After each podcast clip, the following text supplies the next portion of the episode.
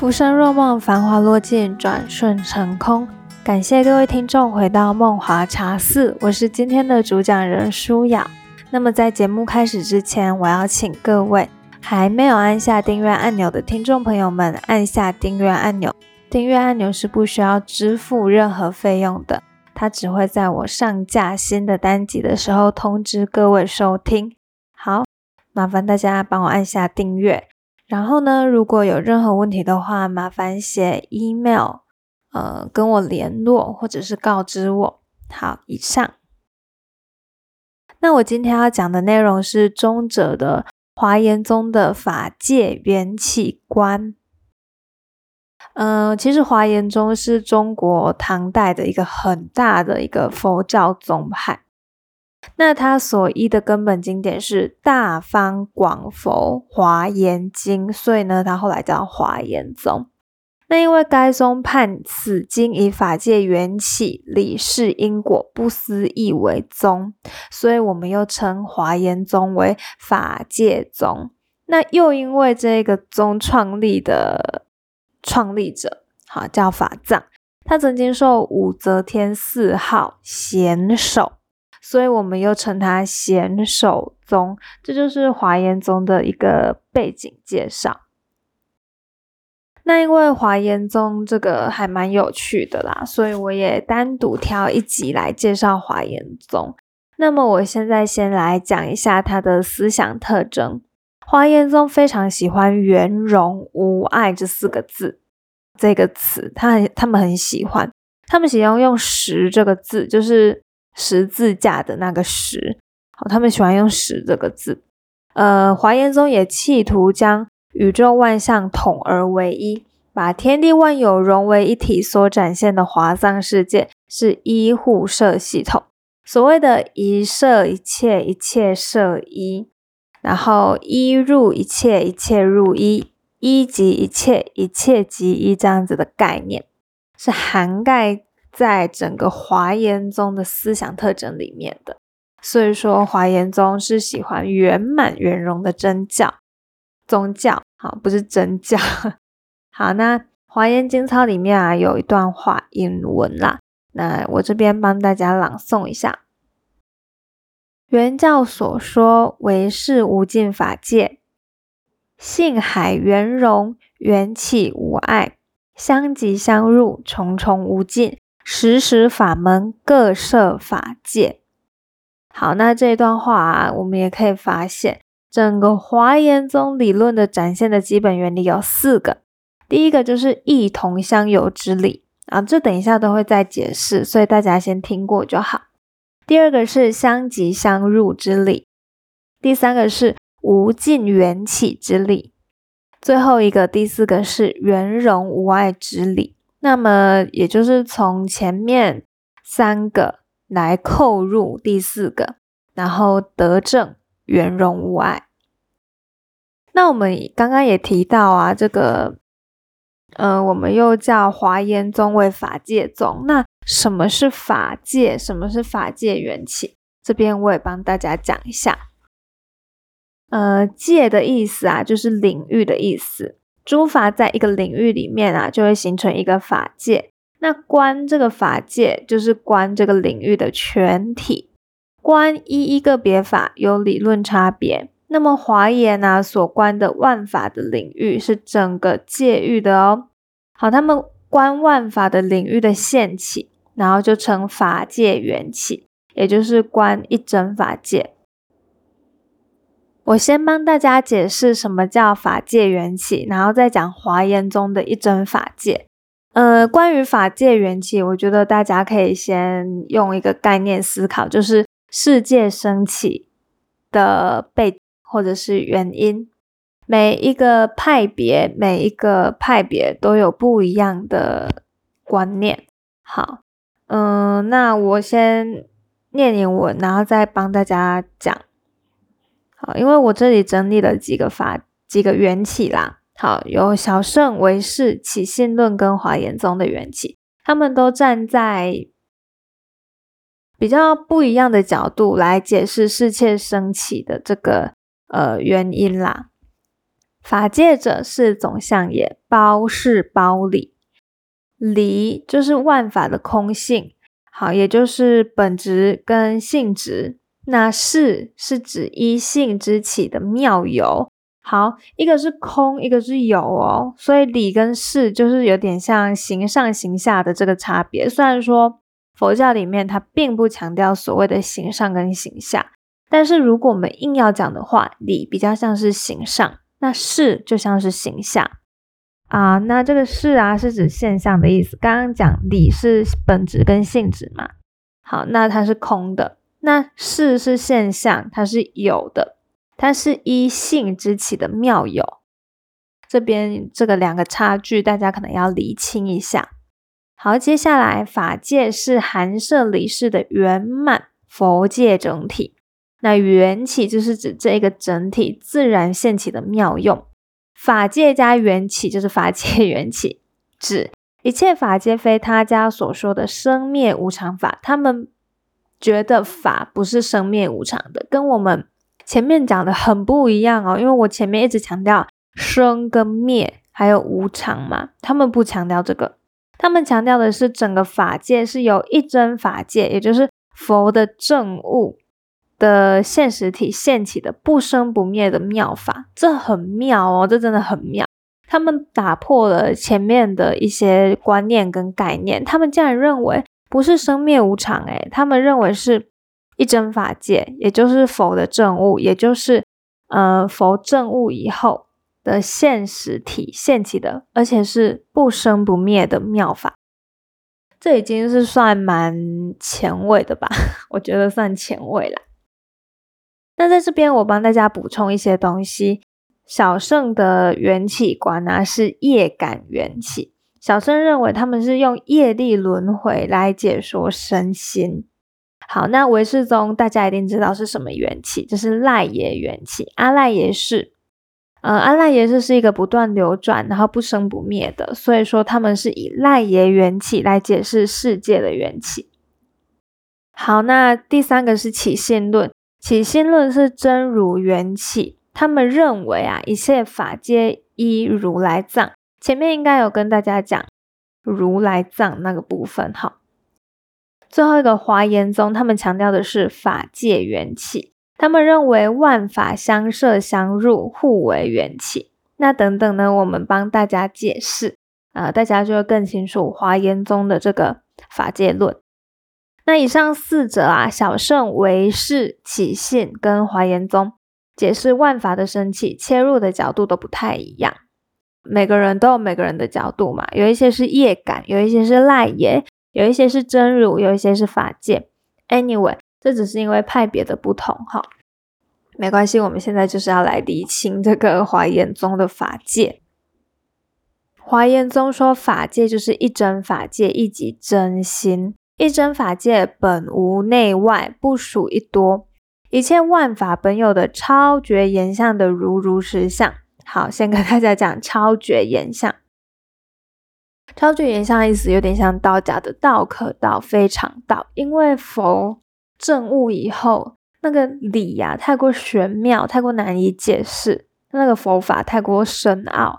呃，所以说我们这些。他如果要普度众生、救度众生的话，事实上还是有一定的难度。先不说我们的慧根怎样，我们能不能理解都是一个问题了。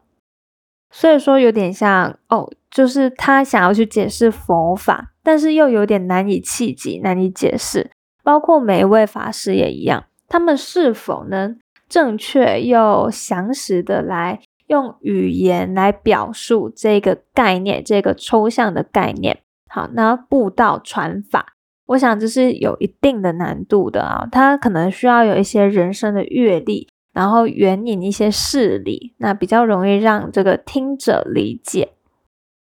呃，那我继续讲哈。从理来讲，它是它是法性；那从行来讲啊，它是佛自穷正的如来性，不是凡人能够轻易理解。所以说我刚刚也讲到道可道非常道啊，我们只能用文字勉强解释最高的真理，不过还是很难懂啦，就连文字都还是很难懂。我觉得这有点需要缘分啦。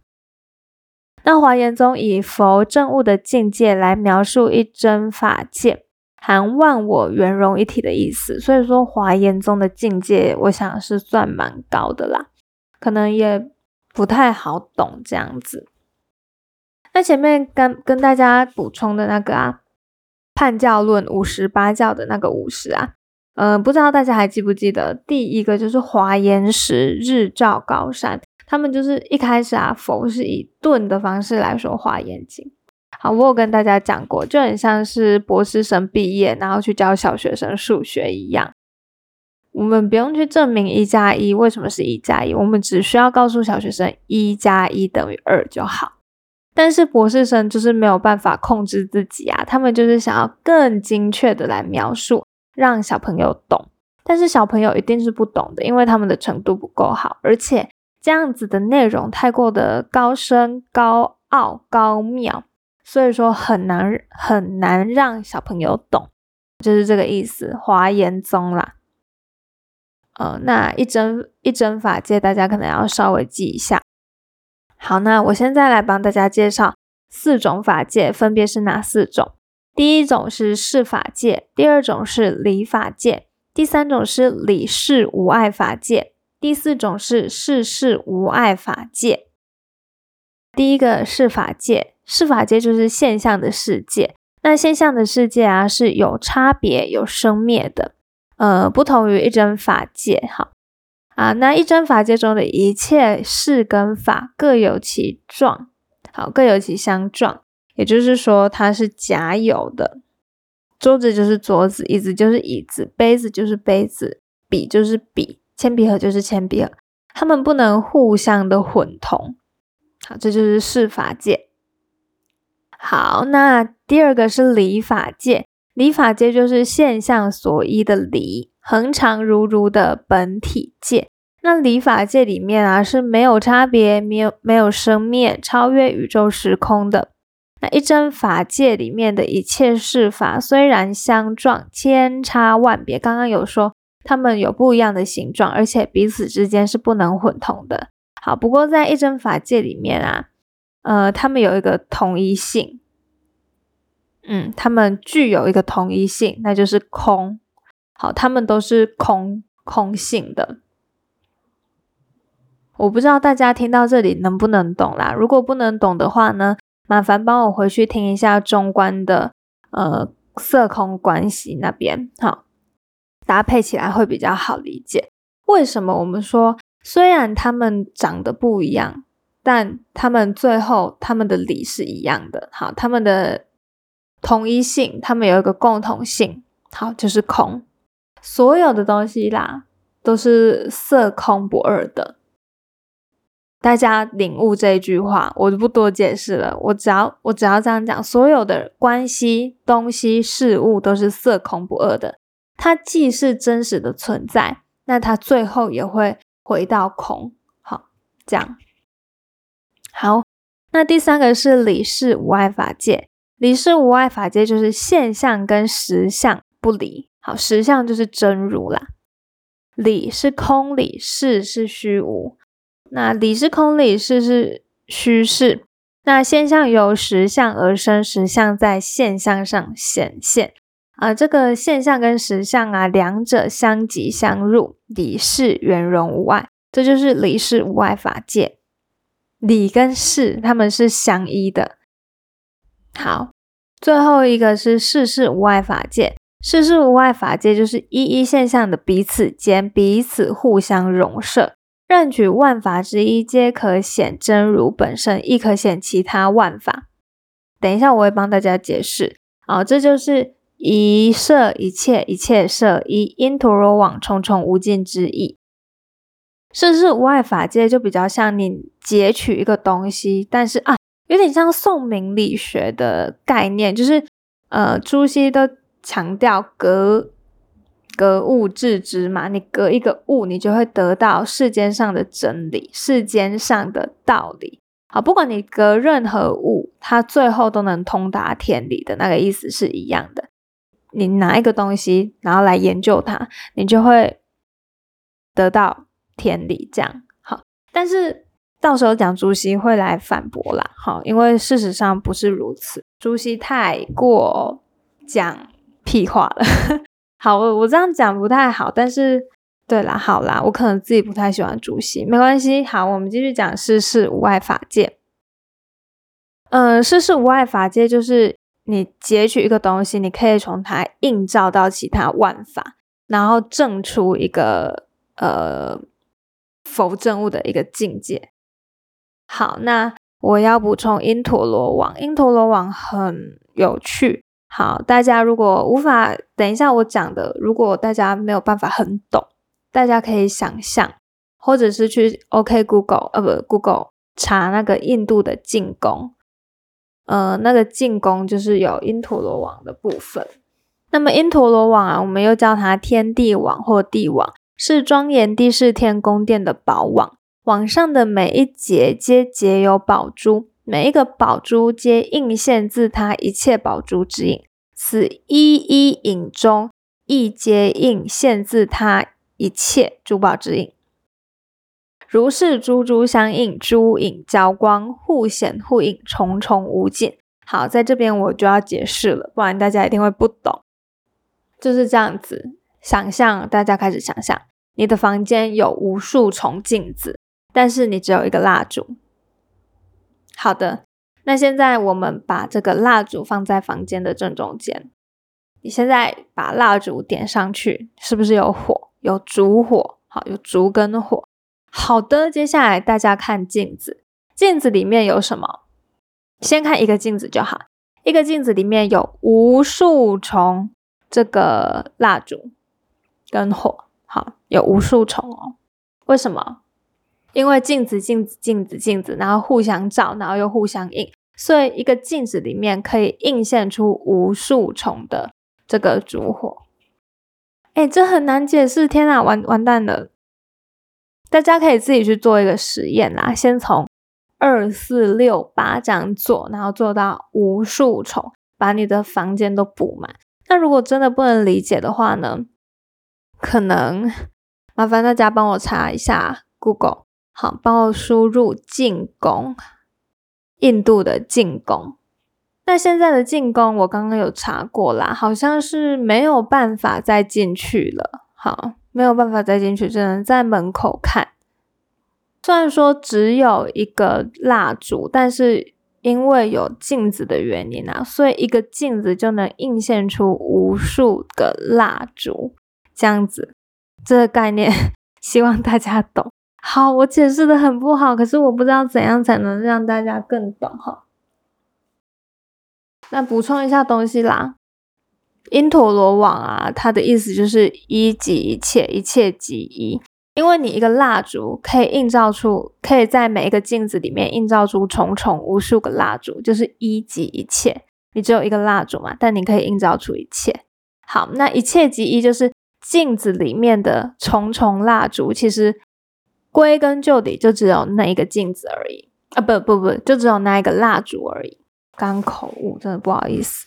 那我刚刚一直讲重重无尽，重重无尽就是不断的投射在其他影子镜子里面，所以说会觉得有无数嗯数不清的蜡烛，但其实只有一个。这个因陀罗网法界门啊，就比喻华严界诸法就像因陀罗网一样。一多相即相入，重重无尽，恰似两方同镜相照，影像重重映现一样。大家就拿两个镜子照，可能就会懂那个比较懂那个概念。你一直这样看进去会很可怕。哎，我们快要讲完了哦。嗯，因为华严宗它其实有很多东西可以讲，可是我这边不会讲太多。因为华严宗比较相对难懂一点，那如果大家有兴趣的话，真的要善用这个网络资讯，或者是可以去大爱台嘛，好，就是某一些频道啦，去看一下。嗯，YT 我不知道有没有，我自己是没看过，大爱台我都没看过了哈。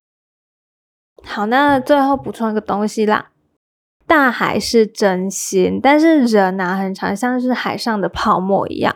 我们人很会随波来起伏，以为这就是真正的大海，殊不知大海有多么的深沉跟幽寂。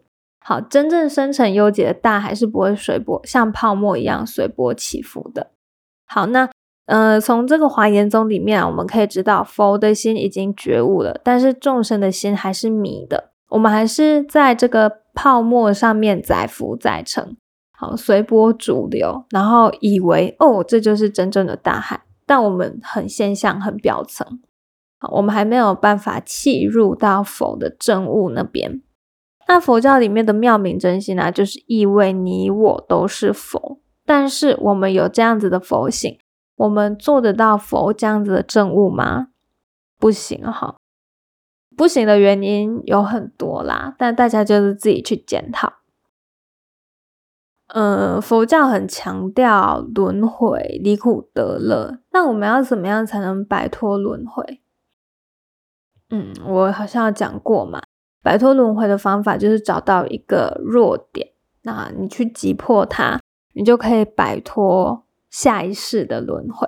那当我们摆脱下一世的轮回，就会到不一样的境界。那那样子的境界，没有人能够跟我们讲，我们会有什么改变，状态上会有什么改变，或是我们会有什么样的心情感受，都没有人可以跟我们讲。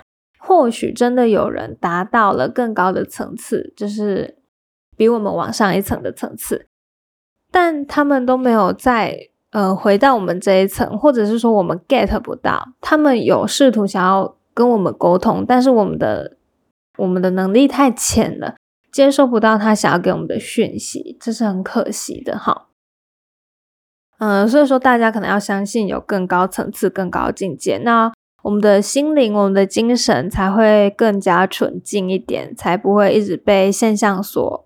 所抓取、所执取、所困住，我们人呐，其实都是受限在三维空间的，所以我们无法感受三维以上的时空，这是很可怕的一件事情。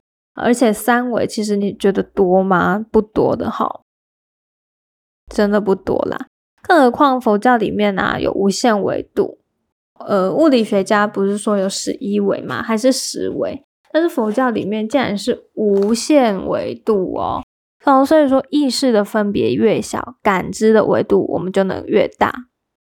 我们不要去区别人跟我、物跟我之间的区别，这样我们的感知才能扩大，才能我们才能感受到跟这个整个自然、整个现象界、整个法界呃相摄相融的感觉。这个感觉可能很难，可能真的是要修行的人才可以做到。那如果有兴趣的话，大家可以去访问修行的人是怎样才能感受到。嗯，我们人呐，真的要放下对立跟分别。从道家的哲学，我们就不断的强调，人是很容易起对立心跟分判心的。但我们一旦放下对立跟分别，就会发现，哎，其实大家没有这么的不一样。我们要试图去包容不一样的每个人，好，那不一样又怎样？不一样真的不会怎样。正悟的人啊，我自己觉得可以用道家的话来讲的话，那可能会大家会比较好懂。我想正悟的人大概就是到达了道通唯一的那个境界。道通唯一的境界就是没有分别，没有前后，没有左右，没有上下，没有感受，没有思想，没有时间。好，就是跟时间，甚至跟时间都合而为一了。这样子的境界，其实啊，我真的是要找老高那一集给大家看。我觉得那一集超好看的，他就是在讲呃时空维度的观念，我们要升级啦，真的要升级。好，我到时候找影片，然后看能不能附在上面，或者是大我如果忘记放的话，大家可以提醒我，然后我去找。这这边会比较好理解。好，那就是今天就是录制到这边。我觉得大家可以去反思啦，从华严宗的理论去反思，我们人为什么会这么喜欢有对立跟分别？那这样子的对立跟分别是有存在的必要吗？好，大家可以去想一下。但是说我们因为呃就是在现象里面嘛，所以。要摒去对立跟分别，其实是有点难的，因为我们的心本身是很难以控制、难以把捉的一个部分啦。好，那到时候讲禅宗啊，大家就会懂为什么我会说心很难把捉。好，那以上就是今天录制的内容，非常感谢收听到最后的每一位听众啊，我们下集再见。